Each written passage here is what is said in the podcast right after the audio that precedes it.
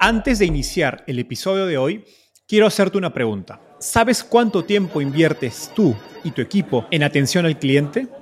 En el mundo de las startups, donde cada segundo cuenta y cada cliente es importante, Zendesk se convierte en tu aliado perfecto. Es como tener un equipo de superhéroes de atención al cliente a tu disposición. Zendesk es una plataforma omnicanal que integrará todos tus canales de comunicación como WhatsApp, email y redes sociales en un solo lugar. Gestiona tickets, ofrece una gran experiencia, aumenta tus ventas, pero sobre todo Construye relaciones cercanas con tus clientes gracias a Zendesk. Como beneficio exclusivo por ser parte de la comunidad startupeable, podrás probar el CRM de Zendesk completamente gratis por 6 meses. Y si decides continuar, tendrás 15% de descuento en tu primer año de contrato. Lo mejor de todo es que Zendesk escala de acuerdo a tus necesidades. Desde la oficina prestada donde empezaste hasta la compañía global que quieres construir. Compañías globales como Slack, Shopify y Airbnb confían en Zendesk para su atención al cliente. Ahorra tiempo, dinero y mantén felices a tus clientes. Encuentre el link con la prueba gratuita en la descripción de este episodio. El ecosistema de emprendimiento y tecnología en Latinoamérica aún es joven, por lo que raras veces puedes cruzarte con emprendedores tan experimentados. Nuestro invitado de hoy, Ricardo Amper, dirigió y vendió dos empresas antes de fundar Incod, una plataforma de verificación y autenticación de identidad basada en inteligencia artificial que atiende a compañías globales como Citibank, Telefónica y Rappi. En 2021, Incod multiplicó sus ventas por seis veces y se convirtió en unicornio tras levantar una serie B de más de 200 millones de dólares de inversionistas como General Atlantic, SoftBank y Dila Capital. Hoy Ricardo nos dejó una serie de aprendizajes acerca de cómo emprender y crecer un negocio enfocado en clientes B2B, sobre todo grandes corporativos. También hablamos sobre su estilo de liderazgo, cómo ha evolucionado y por qué él valora más la juventud que la experiencia al contratar talento. Gracias a Mariana Amper de Incod y a Martín Escobari de General Atlantic, cuyas recomendaciones hicieron que podamos sacar lo mejor de Ricardo para esta entrevista. Hola, mi nombre es Enzo Cavalier y soy un convencido de que el emprendimiento en tecnología es una oportunidad histórica para resolver los problemas más urgentes de Latinoamérica. En este podcast conversamos con emprendedores e inversionistas de las startups más impactantes de nuestra región para descubrir cómo se idearon, escalaron y levantaron venture capital para solucionar problemas tan grandes como la educación, las finanzas y la salud. Recuerda visitar www www.startapeable.com, donde encontrarás todo un ecosistema de recursos para tu camino startup. Hola Ricardo, bienvenido al podcast. ¿Cómo estás? Hola Enzo, muchas gracias por invitarme. No, feliz de tenerte acá. Ricardo, empecemos con un poco de historia. Cuéntanos cómo llegaste al fascinante mundo de las startups y cuál fue ese momento ajá detrás de Incode. Sí, mira, yo el tema de startups he estado involucrado eh, digamos, formalmente desde los 20 años que empecé un negocio cuando estaba en la carrera, la verdad es que también tuve la fortuna de tener un padre emprendedor y aprendí mucho del emprendimiento a través de mi padre. Pero bueno, tuve una experiencia de emprendimiento a los 20 años que no funcionó, después dos que, dos que, que sí fueron exitosas. Y en el 2015 me muevo a San Francisco para empezar Incode eh, con una idea que era completamente diferente de lo que hacemos eh, que era compartir fotos con reconocimiento facial de manera automática. Es decir, recibías todas las fotos que, tus amigos tienen en su celular de ti, lo empezabas a recibir de manera automática y obviamente eso implicaba que si había un falso positivo, un error, pues alguien más recibía la foto. Entonces, eh, pues eh, creamos un equipo muy bueno en el tema de inteligencia artificial, machine learning, móvil, que eventualmente en el 2018 decidimos irnos al mundo de identidad. Súper. Y justo en, ese punto quiero, quiero empezar a, profundizar en Incode. Como nos dices, desarrollan primero esta tecnología de reconocimiento facial que tenía, digamos, un caso de uso social y luego entran al mercado de identidad digital. En una entrevista anterior cuentas digamos, que este insight para hacer este cambio surge de una conversación con el CEO de, de un banco brasileño que te expresa pues, el dolor que enfrentaban los bancos para validar identidad entonces, llévanos a ese momento del origen del, origen del producto, digamos, B2B. Escuchas este dolor del, del, CEO, del banco. ¿Cuál es el paso a paso que das para empezar a construir un producto a partir de allí? Claro. Mira, ya en el tema del consumidor ya habíamos, eh, digamos, era un producto difícil, habíamos eh, desarrollado nuestras habilidades de desarrollo móvil de alto desempeño, como dices, teníamos un sistema de reconocimiento facial eh, bueno, la, idea del producto era interesante, pero eh, era 2018, eh, no, estaba, no estábamos teniendo la atracción que queríamos particularmente cuando Facebook cortó las APIs ah, y usábamos Facebook para aprender pues quién era tu red, ¿no? Y la foto de las personas que era tu red. Y estábamos ya en una búsqueda de un pivot con meses que nos quedaban para acabarnos el dinero. Y en el coworking que estábamos en San Francisco, estaba la Oficina de Desarrollo Económica de Brasil, dice, viene este CEO de un banco, el CEO brasileño, el CEO nos dice, oye, ¿sabes qué? Que para el tema de identidad digital, pues necesitamos usar tecnologías de reconocimiento facial para poderla machar contra la foto de tu credencial y para poder realmente verificar las personas.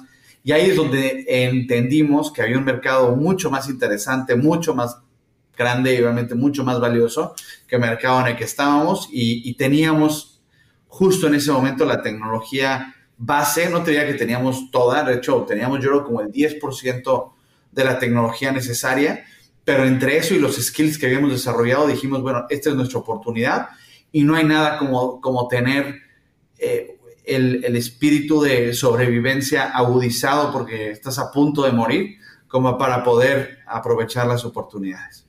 Genial.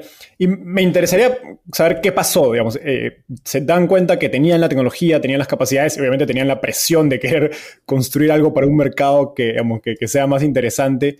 ¿Cómo empiezan a construir a partir de allí? Sí, bueno, eh, ahí lo que nos salta es la idea de decir, oye, creo que en el mundo financiero, eh, en el mundo de identidad hay una oportunidad. Y entonces empezamos en México, aunque la empresa americana, pero como mercado en México, a entrevistarnos con, con bancos, con empresas de retail, eh, con empresas de inclusión financiera, y nos damos cuenta que en el banco empieza, eh, está empezando el movimiento fintech, está empezando la regulación financiera que decía, oye, a ver, ¿cómo es que va a funcionar la identificación no presencial de las personas? Y particularmente eh, en Citi empieza un proceso de decir, oye, pues estamos buscando el, proveedor ideal en, en Citibank, en México, y, pero no nos querían dar acceso porque decían esto es para una, son tecnologías y proyectos enormes para IBM, HP, este, y pues le insisto mucho, y después eh, de un mes, con tal de quitarnos de, la insistencia, nos dicen, oye, nadie ha desarrollado una cosa específica que era que en web pudieras hacer que, el, que la aplicación web se, se comportara como la aplicación nativa punto es que había algo que no había podido resolver. Si tú puedes resolver esto, te dejamos entrar a nuestro proceso competitivo, a nuestro RFP. Y lo que decimos adentro del equipo es, no, no nada más vamos a hacer eso, vamos a hacer en 10 días el MVP completo del producto entero. Y entonces en 10 días llegamos a City y le decimos, aquí está lo que nadie te había podido resolver y el producto entero, obviamente con, con una calidad de MVP, ¿no? No calidad, este, eh, pues ya de, producción. Y así fue como nos ganamos el respeto y nos dejaron entrar al proceso competitivo que eventualmente ganamos y, fue completamente transformador en la empresa.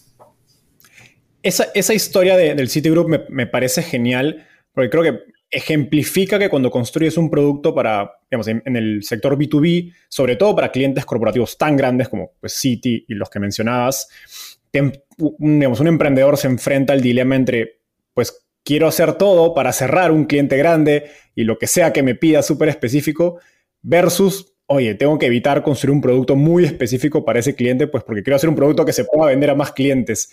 ¿Cómo evalúas si hacer caso o no a estas solicitudes de grandes clientes en tu proceso de crear el producto? Mira, el punto que mencionas es muy importante porque, o sea, si alguien hace un producto a la medida, pierdes todas las ventajas que, que ofrece el software, que es barreras de entrada mucho más bajos, la posibilidad de exportar el software, eh, que si que no tienes una sola barrera y con el mismo esfuerzo puedes crear un software para un cliente, para 10 o para todo el mundo, ¿no? O sea, a nosotros nos quedó muy claro eso desde el principio y lo que dijimos fue, ok, vamos a seguir las guías, que, o sea, que nos está ayudando City y la gente, porque al mismo tiempo también estábamos hablando con otros clientes, entonces el feedback de todos, pero había una guía de identidad digital que estaba siguiendo los reguladores financieros de una organización en Francia que se llama CAFI, y dijimos, vamos a basarlos en un estándar internacional, de manera que con el feedback de los clientes, generalicemos un producto que sea un producto, pues si no totalmente global, en ese momento por lo menos aplicable a, muchos países y diferentes sectores. Y así fue como, como lo construimos. Y, creo que hubiera sido eh, el múltiplo de evaluación de un producto que es global, es enorme, como el múltiplo que, obtuvimos en la última ronda, a comparación de software a la medida que tiene un múltiple muy pobre. Correcto, que es más un servicio, es un, un negocio de servicios más que un negocio de software propiamente dicho. Y pues es el, creo que es el gran riesgo que enfrentan, enfrentan las empresas haciendo, haciendo software, digamos, para, para clientes grandes. Ahora, y también un crédito a, a, Dila Capital, que fue el primer fondo institucional que invirtió en nosotros. Eh, Eduardo Clavé, que uno de los managing directors, me dio ese mismo consejo. Ten mucho cuidado y tiene, tiene una empresa, previamente tiene una empresa de software. Eh, ten mucho cuidado que aunque estés en el ambiente B2B, enterprise, que se tiende a hacer cosas muy a la medida, siempre generalices los features de, de los, los requests, los generalices en features que apliquen a distintas eh, industrias y clientes. ¿Algún consejo más específico de cómo pensar acerca de generalizar las funcionalidades? ¿Cómo poder hacer para generalizar las funcionalidades? Sí, a ver, mira, el primero es, es yo creo que necesitas humildad de decir, ok, nosotros sabemos de identidad, pero no, no sabíamos nada del sector financiero. Y si entiendes que los que saben son tus clientes, eh, o sea, conceptualmente ya se empiezan a volver tus partners, ¿no? Entonces, el primero es como tener humildad. La segunda es, obviamente, verificar cuáles son los estándares, qué está haciendo la competencia y tratar de encontrar, por un lado, el edge competitivo, pero también los, los temas, eh, los temas comunes. Y la tercera, que creo que es un buen consejo, es que tiene uno que entender que cuando los clientes te piden un feature específico, no tienes que hacer ese feature tienes que entender qué problema ellos tienen que los hace pensar que es el feature que necesitan y ayudárselos a resolver a tu manera, eh, no a específicamente la manera que ellos necesitan. Ese es un error que muchísimos, muchas personas en B2B hacen. Es que el cliente me pidió esto, no, lo que importa es cuál es el problema del cliente, cómo le puedes ayudar a resolverlo y si lo resuelves, eh, el cliente va a estar igual de, igual de feliz o, potencialmente más. Entonces, eso es algo que nosotros cuidamos mucho y todavía seguimos entrenando a la gente que, que, atiende a los clientes, Customer Success, para entender que se enfoque en el problema y no en la solución que el cliente está eh, pues, delivering. Como que dices, eh, el cliente no sabe lo que no sabe y entonces parte de tu trabajo es poderlo guiar. Wow, que, ese último consejo está súper, súper poderoso. Siguiendo por, esta línea, en el inicio de, una startup, vemos con productos B2B, las ventas suelen ser lideradas por los fundadores.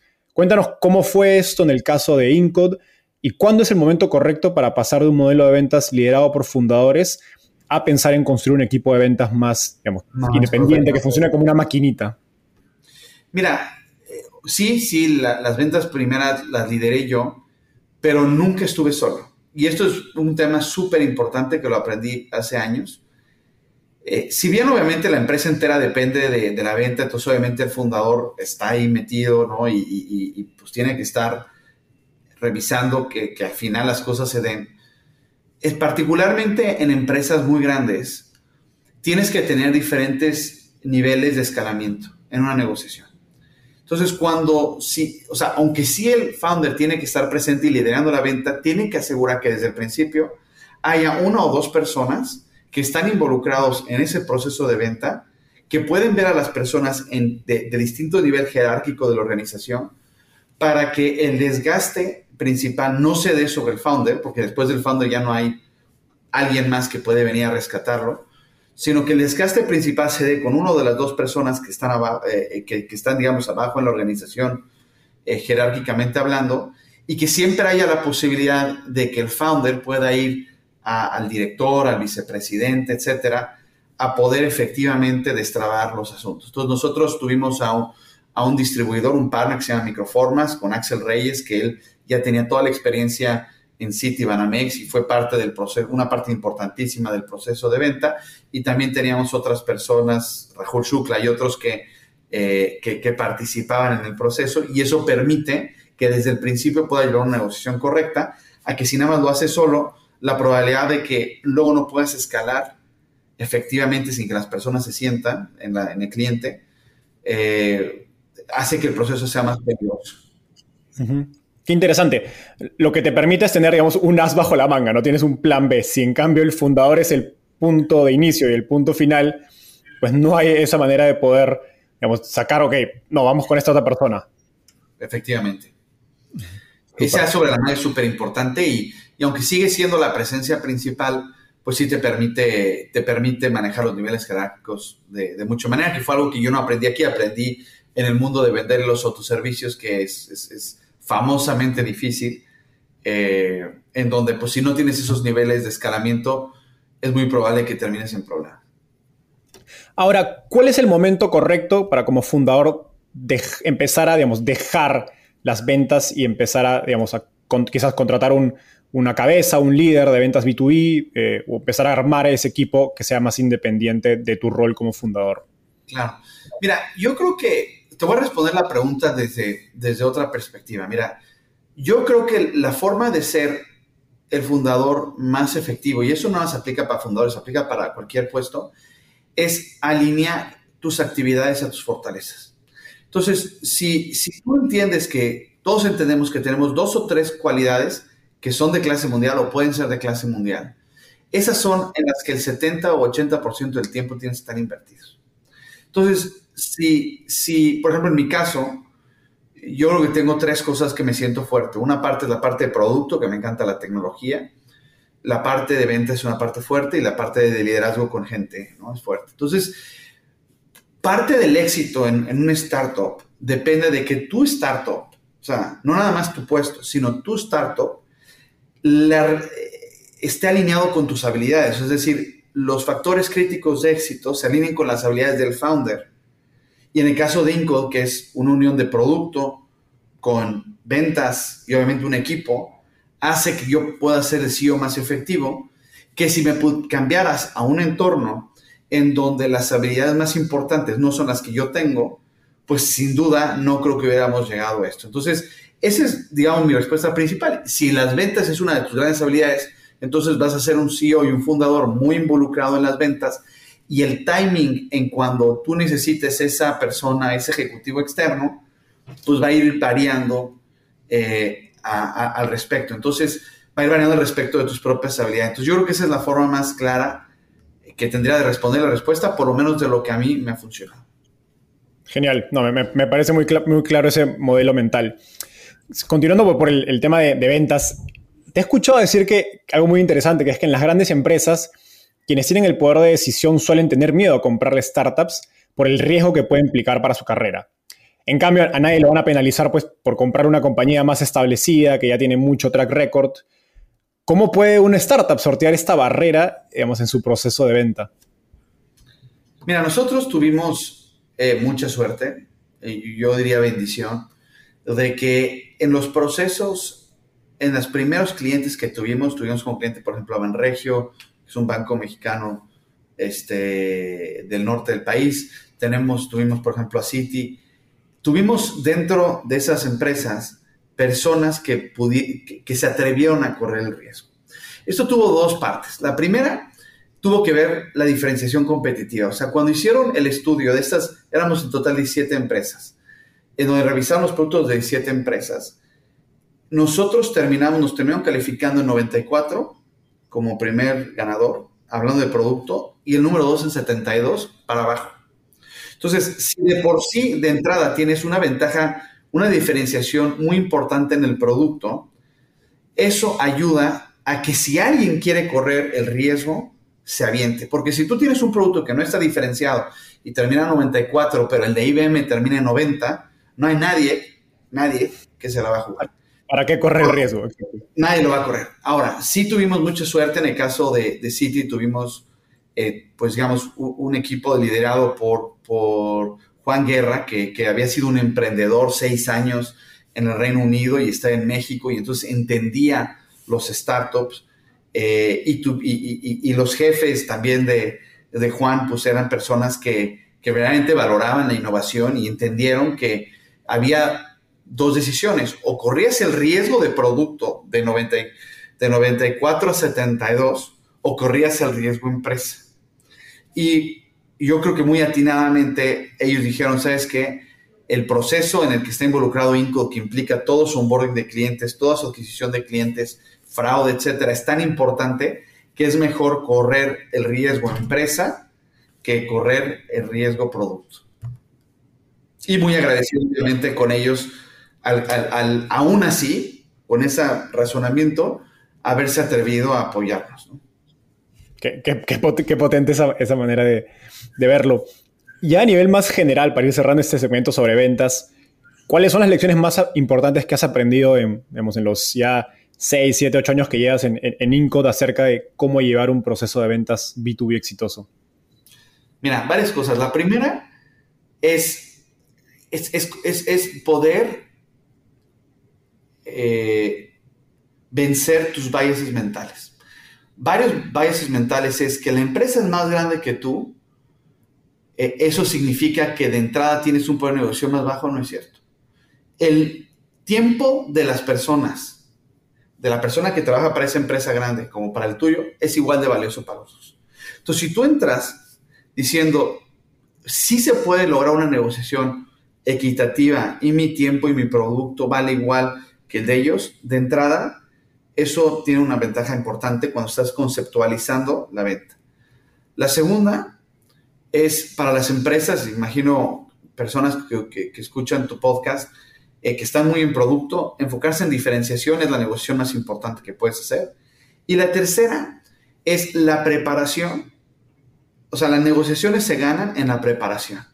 Entonces, como founder, como eso es lo único que estás haciendo y estás naturalmente enfocado porque pues es la única manera que te alcanzan los recursos, tienes la ventaja de poder hacer esa preparación de esa negociación, de esas ventas, de esos materiales, de una manera que casualmente podrían ser mucho mejores que los de grandes empresas que están totalmente desenfocadas. Entonces, esos serían mis aprendizajes. El tema de eh, que no importa con quién estés negociando, el tiempo vale lo mismo. El tema de que si tú tienes un producto muy diferenciado, hace mucho más fácil el proceso de venta y negociación. Y el tercero, que tu enfoque es una ventaja para poder al final tener un proceso, una presentación de, tan alta calidad como empresas que son mucho más grandes que las que uno tiene.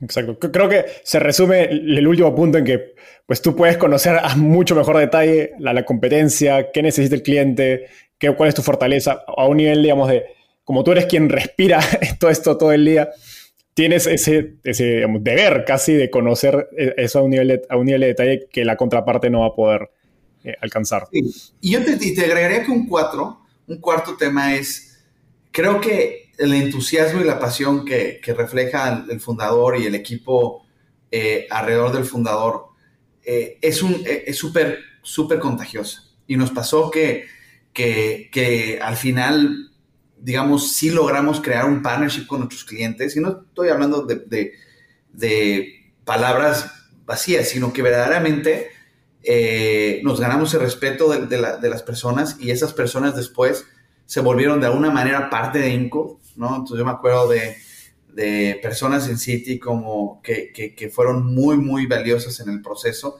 y que se emocionaban igual que nosotros.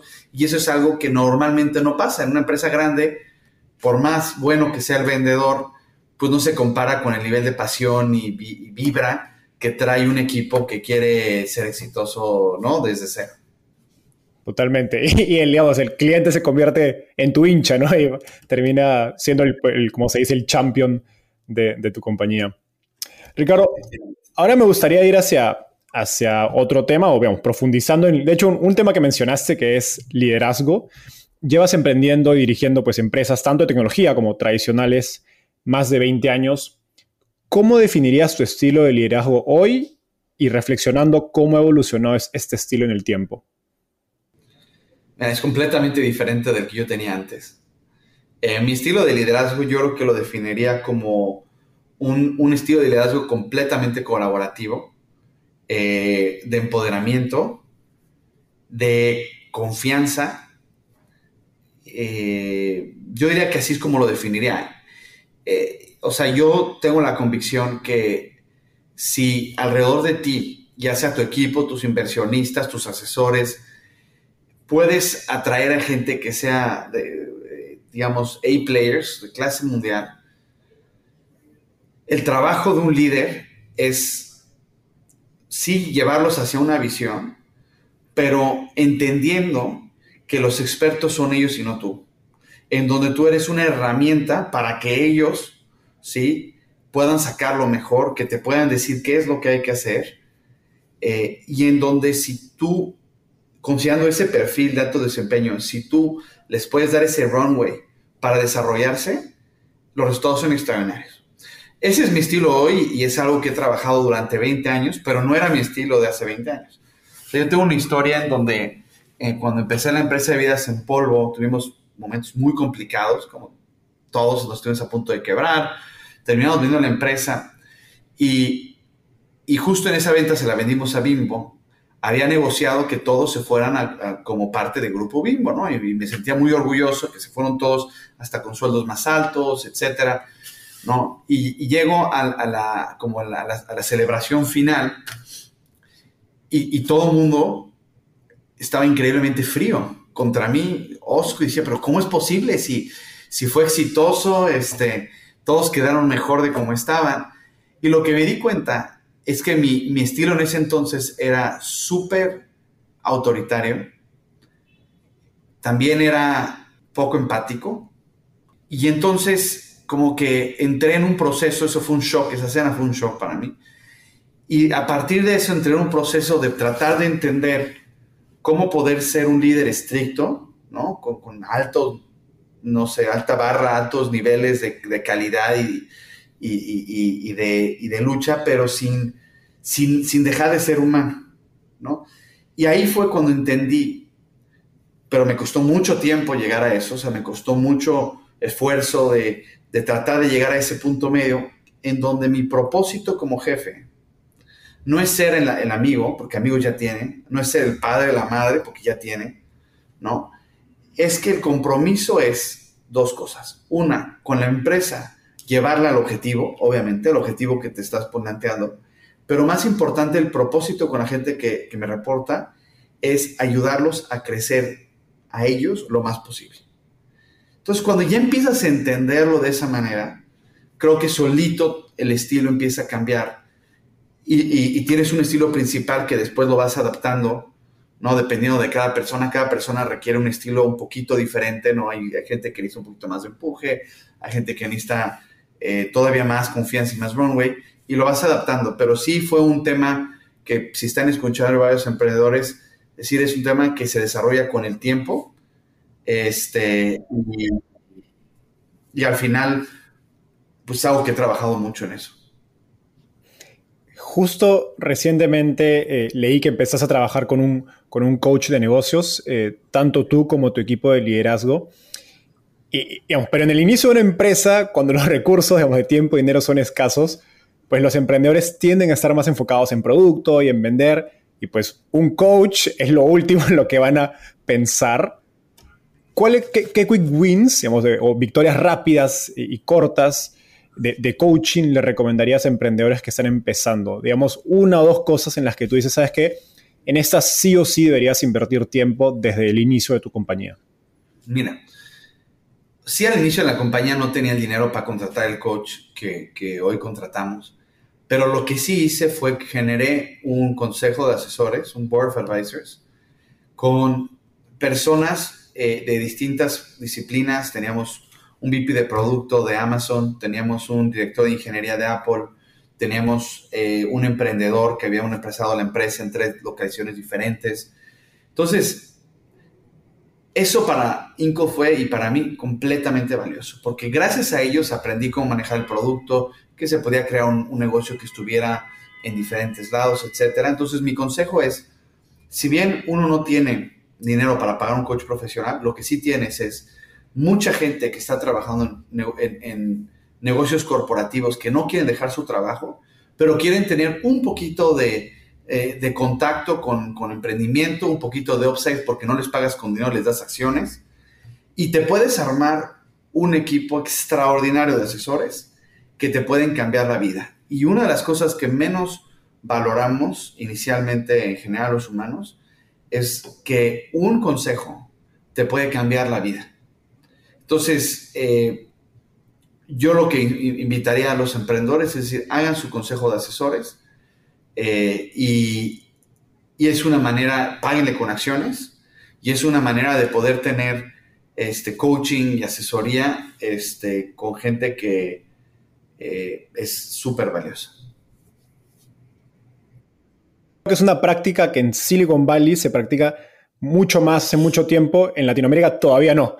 es como que el equity no, no lo vamos a soltar y recién pues los emprendedores tienen su directorio, ¿no? O su board, pues a los 3, 4, 5 años de la compañía cuando ya levantaron una serie y casi que están forzados ya a, formar este grupo. Cuando, como dices, eh, y creo que en Silicon Valley se practica mucho, se, generan estos, estos grupos asesores desde una etapa muy, muy temprana. exactamente, y la verdad que yo te diría que parte del éxito de las empresas aquí es precisamente eso. O sea, que si vas y desdoblas las historias de las empresas de éxito, la gran mayoría estuvieron desde siempre vinculadas a personas extraordinarias. Y yo creo que ese es un tema no nada más de negocios de la vida, es que si tú te rodeas de personas extraordinarias, solito te levanta, ¿no? Entonces, este, eh, pues sí se los recomendaría a todos eh, y es mucho más fácil de lo que parece. Reclutar. Genial. Ricardo, ¿cuál es la lección más difícil que has aprendido en el camino de, de Incode? Una, una que haya sido muy difícil de pasar, pero te alegras de haberla vivido. Mira, una, yo creo que una de las, de las lecciones más difíciles, eh, más inesperadas y que más me generaron eh, humildad, digamos, fue que en Latinoamérica, yo soy mexicano, digo, viviendo aquí en San Francisco, pero soy mexicano, tienes una manera de pensar que si tú puedes empezar el negocio con tus propios recursos, con, con eh, digamos, eh, o sea, si ven que tú estás metiendo tus propios recursos, van, a valorar más el commitment que tienes a la empresa. Entonces, al principio del negocio, pues había yo invertido dinero eh, de, mis otras salidas, de las otras salidas que había tenido. Y no fui sobre el proceso tradicional de conseguir un, fondo de, pre-seed, de seed, de angel, o sea, más bien angel, pre-seed, seed, todo, todo este proceso.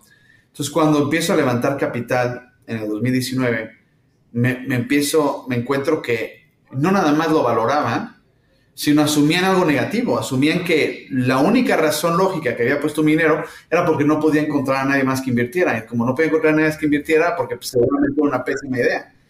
Cuando en Latinoamérica la gente pensaba, pues si te atreviste a tú meter tu dinero, pues eso significa que eh, el negocio, o que estás comprometido, ¿no? Y que crees en el negocio.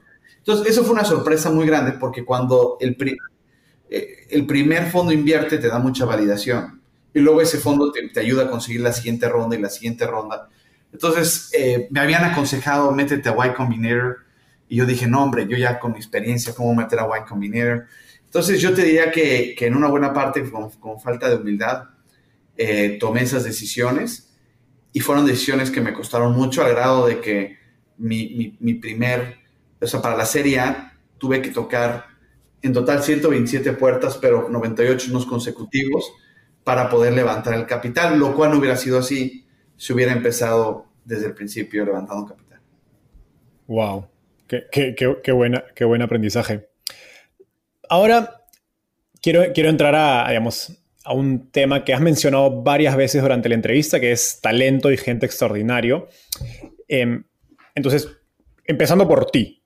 En, en, una entrevista anterior cuentas que en todos tus emprendimientos no eras un experto ni tenías experiencia en el sector, como los negocios, digamos, de tus papás, de química y luego perfumes, y pues te tocó implementar sistemas para aprender de estos negocios.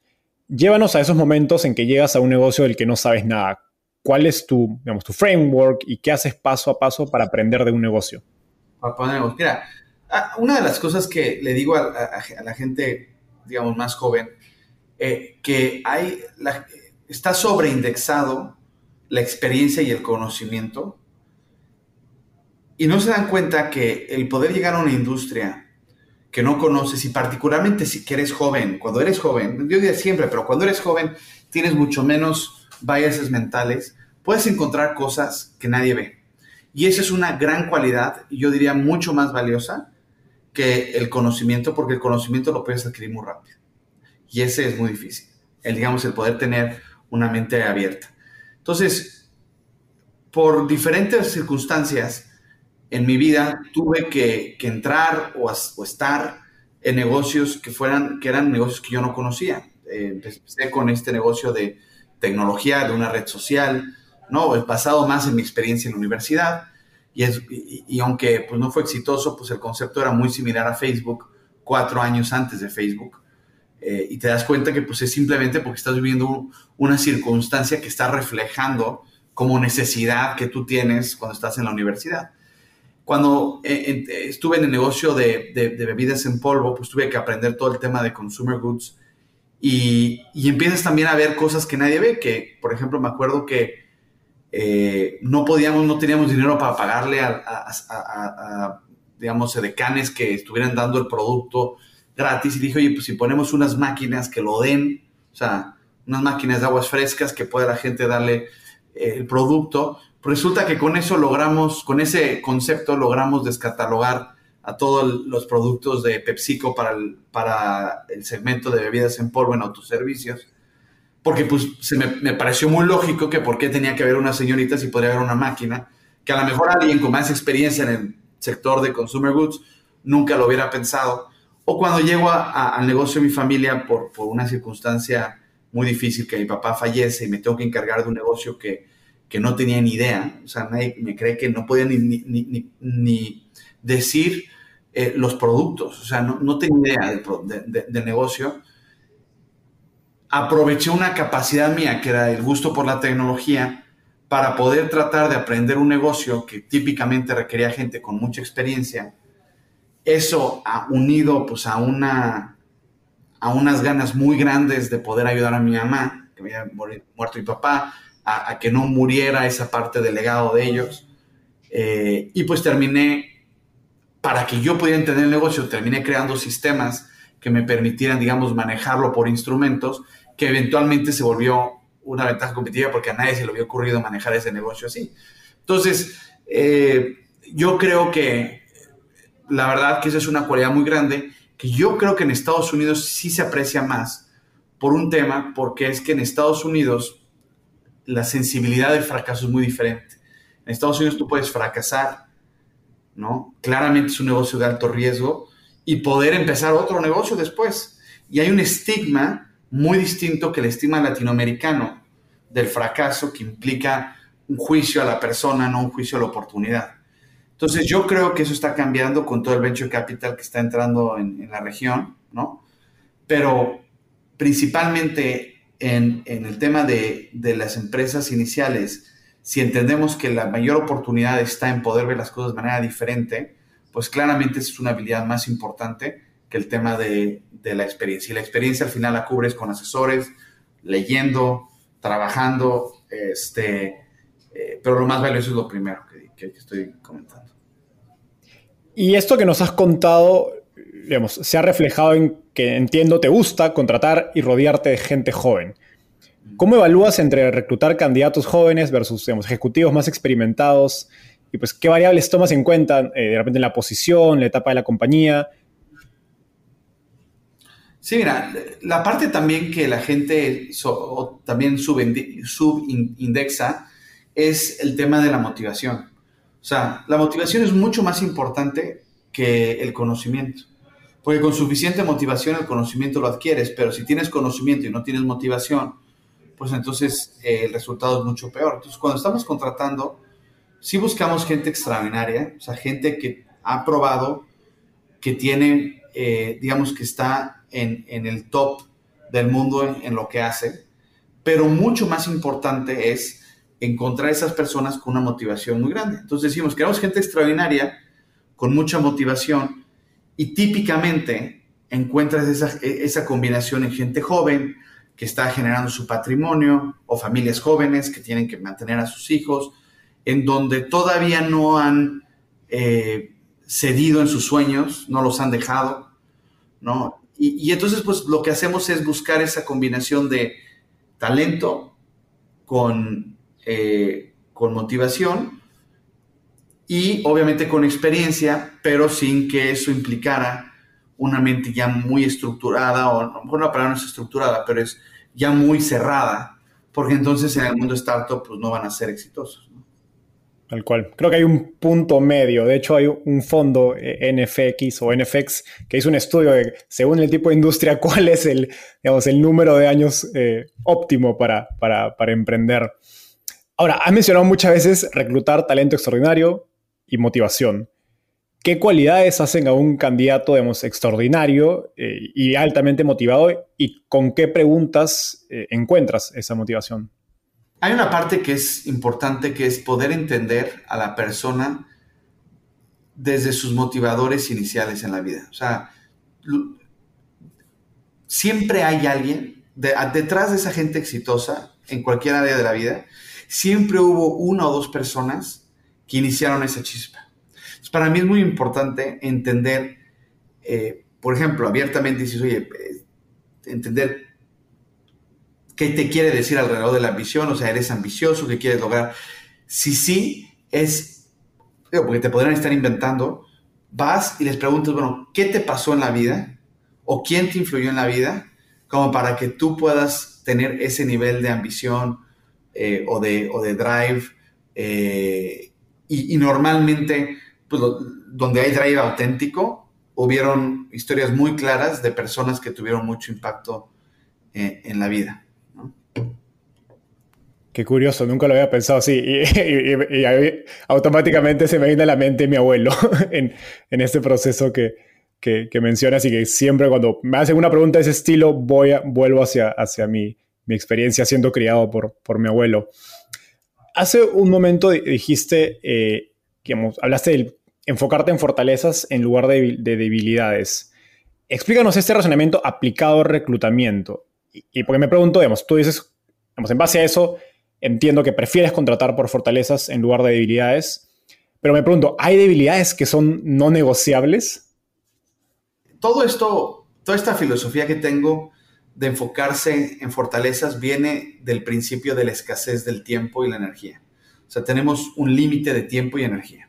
Eso quiere decir que el output de ese tiempo y energía enfocado en algo que naturalmente te gusta que naturalmente eres bueno va a ser muy grande contra enfocado en algo que eres o no te gusta o es una debilidad, ¿no? Entonces, que, ahí es donde se equivocan, yo creo que muchos sistemas nacionales de educación, eh, porque no logran diferenciar y educar de manera diferenciada de acuerdo a habilidades y, pasiones. Pero, entonces, yo lo que me enfoco es cuáles son las dos o tres habilidades extraordinarias, entendiendo que cada habilidad extraordinaria, exponenciada, va a traer una, una debilidad inherente. La persona que es buena para los detalles probablemente no va a ser la mejor para el big picture. Eh, las personas que, por ejemplo, el corredor de sprint, pues normalmente es una persona muy fuerte, muy pesada, que sería bastante malo para correr eh, eh, carrera larga, maratones, etc. Y eso está bien. O sea, cubres esas debilidades a través de gente que las tenga fortalezas, pero no tienes que trabajar en ellas. La única debilidad que tienes que trabajar se llama el debilitating weakness, que es una debilidad que no viene de una fortaleza, sino opaca una fortaleza, que es muy diferente.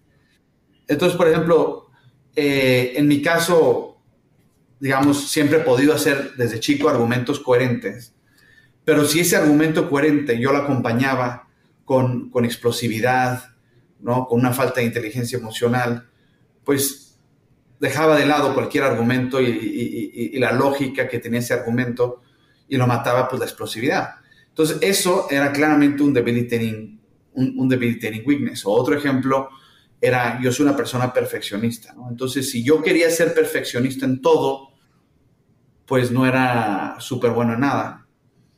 Entonces, esas son las cosas que tienes que trabajar. Nada más para que, eh, para que no te opaquen tus fortalezas, pero no como en el sistema en casi todos los países, en donde eh, por igual esperan que todos tengan las mismas calificaciones, la misma habilidad en todas las asignaturas, en vez de entender que es algo completamente diferenciado. Totalmente. Se, busca llevar a todos a un promedio en lugar de ayudar a destacar a cada uno en sus, en sus fortalezas. Ricardo, ha sido una entrevista increíble. Eh, llegamos al segmento final. Este se llama ronda de tweets. Básicamente te voy a hacer una pregunta corta y me tienes que responder en menos de un minuto. ¿Estás listo? Sí, muy bien. Estoy viajando de Ciudad de México a San Francisco. ¿Qué libro debería leer y por qué? Hay un libro que está muy relacionado con mi filosofía que se llama Now, Focus on Your Strengths. Buenísimo. ¿Qué te gustaría cambiar del mundo de las startups en Latinoamérica? Me gustaría cambiar varias cosas. La primera, el enfoque eh, que les dé miedo a Estados Unidos como mercado, cuando Estados Unidos está mucho menos competido que muchos mercados latinoamericanos. Dos, este tema de fracaso, que es un estigma muy negativo al fracaso en vez de un estigma constructivo. Eh, y tres, eh, ojalá que con este ímpetu de inversión se generen todos los mercados para, para, para que hayan salidas exitosas. Totalmente. ¿Quién es un emprendedora o emprendedor en Latinoamérica al que crees que debería entrevistar y por qué? Hay uno que, que, me ayudó mucho al principio de mi carrera que se llama Miguel Ángel Dávila de Cinemex, que fue el, fundador del Cinemex, los que hicieron mi primer grande cambio de los cines de la vieja guardia a los cines modernos en México, que creo que lo que tuvo de especial es que fue de los primeros latinoamericanos, si no es que el primero, en poder hacer un negocio completo desde cero con Venture Capital y hoy él mismo es inversionista. Y él, tuvo, él, me, él, me él fue a dar una plática a mi universidad en el ITAM y él fue el primero que me inspiró al emprendedurismo. Le hablé a su secretaria, quiero verlo, cuando tenía 19 años. Me recibió, me regaló su business plan y fue alguien que, eh, si bien ya perdí un poco de contacto con él, es alguien que me inspiró mucho. Genial. ojalá pueda recuperar el, el, contacto a través de esta entrevista o si no, vamos a buscar a Miguel Ángel para tanto entrevistarlo como conectarlo de nuevo. Ricardo, un gustazo conversar contigo. Al resto de la audiencia nos vemos en un próximo episodio. Bye. Muchas gracias, Enzo. Gracias por invitarme a tu podcast.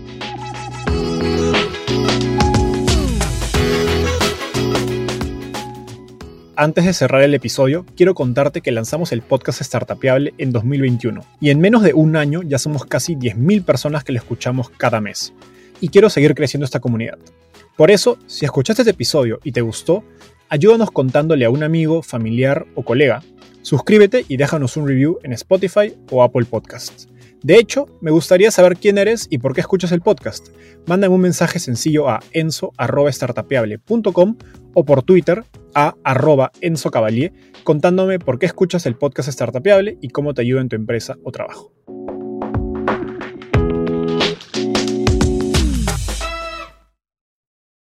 Este es un podcast producido por Explora.